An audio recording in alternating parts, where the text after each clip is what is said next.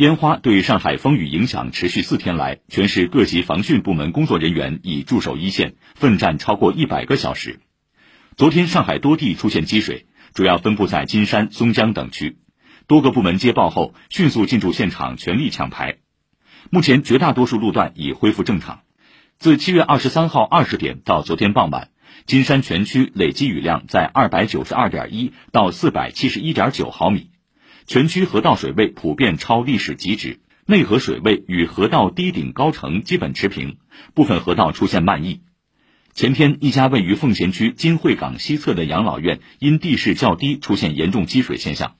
因养老院内住着一百零九位老人，紧急情况下，除其中十四位由家属接走，剩余九十五位老人集体撤离到一家尚未开业的新养老院。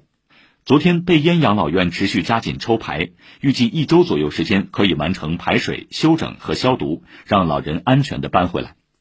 疾风劲雨下，松江区部分区域昨天也出现积水现象。当天凌晨，车墩镇联建村十队居民外出的主要通道金山铁路支线联建段下穿隧道被淹，积水最深处达四米，近五百名居民出行受阻。